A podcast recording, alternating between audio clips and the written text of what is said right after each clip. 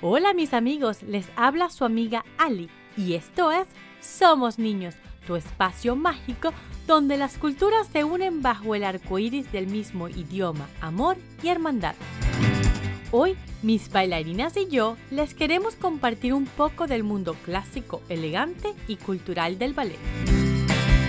Hey, si no te gusta el ballet, no te vayas, porque aquí vas a escuchar datos muy interesantes. ¿Están buscando ya qué hacer con sus hijos este verano?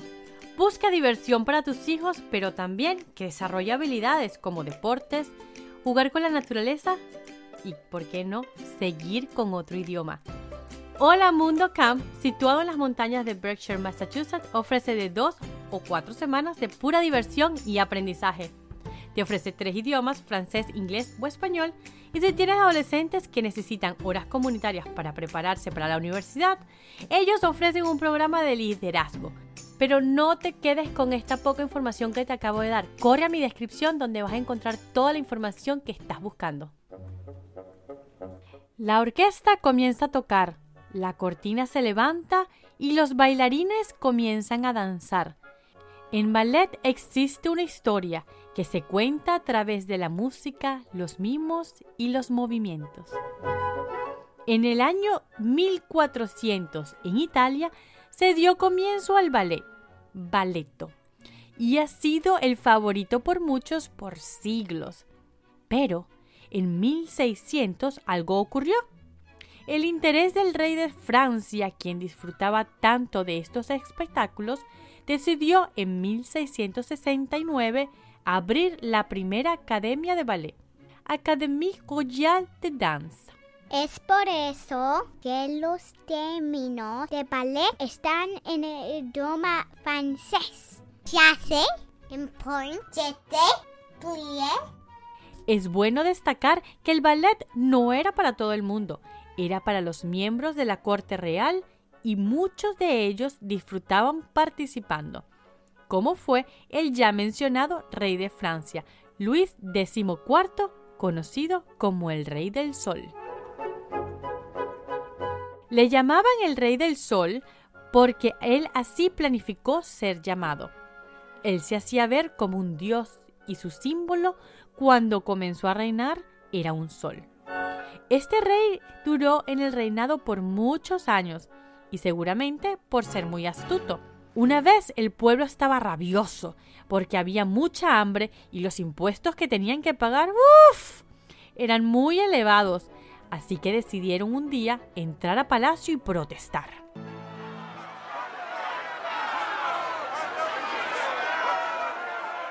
¿Qué tiene que ver eso con el ballet? Bueno, que dos años más tarde, a la edad de 15 años, Luis XIV representó al dios Apolo, el dios del sol, en Le Ballet de la Nuit, el ballet de la noche.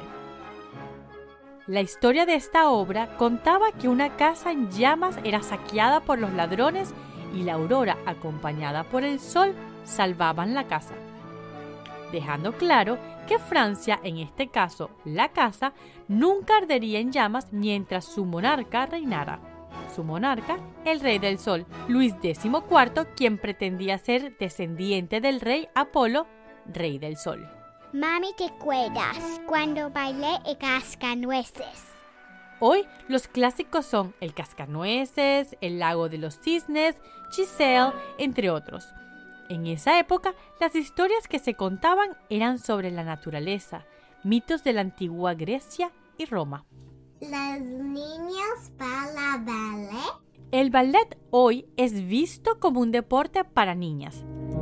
Pocos son los niños que bailan hoy en día, pero cuando el ballet comenzó solo habían bailarines, hombres. ¿Qué? Las mujeres no podían bailar por varias razones.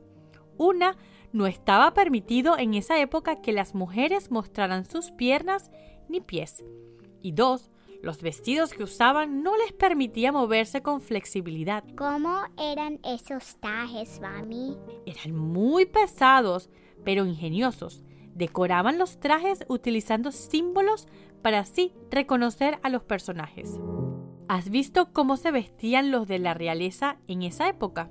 como en La Bella y la Bestia? Más o menos, los trajes eran más grandes.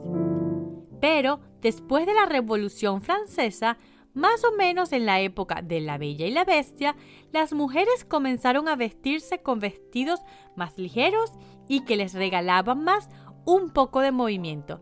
Y es cuando las mujeres entran al campo del ballet y comenzaron a usar zapatillas. Desde ahora es que el traje de ballet poco a poco se va desarrollando a como lo conocemos ahora. Los hombres comienzan a usar pantalones apretados y empiezan a bailar junto a las mujeres. Las bailarinas encuentran levantarse en puntillas. Mami, mira cómo me pongo en point. Acuérdate que necesitas una zapatilla especial hecha con capas densas de tela y cartón. Sé que el sueño de toda pequeña bailarina es usar estas zapatillas y bailar en punta, pero no es así de fácil, requiere de mucha fuerza y práctica.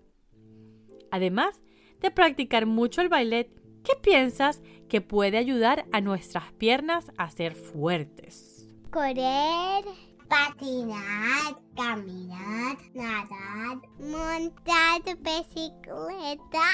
Sí, ese tipo de ejercicios ayuda mucho con el equilibrio y la fuerza. Muy bien.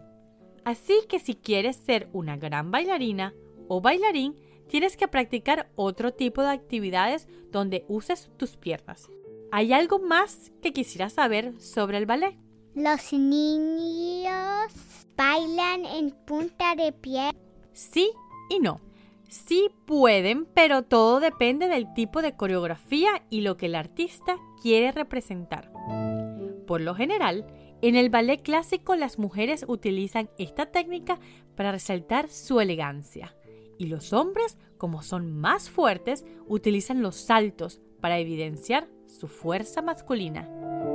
En fin, el ballet no es solo un deporte, sino la capacidad de incorporar a la sociedad en la cultura literaria, a través de movimientos y actuaciones que desembocan un río de sentimientos.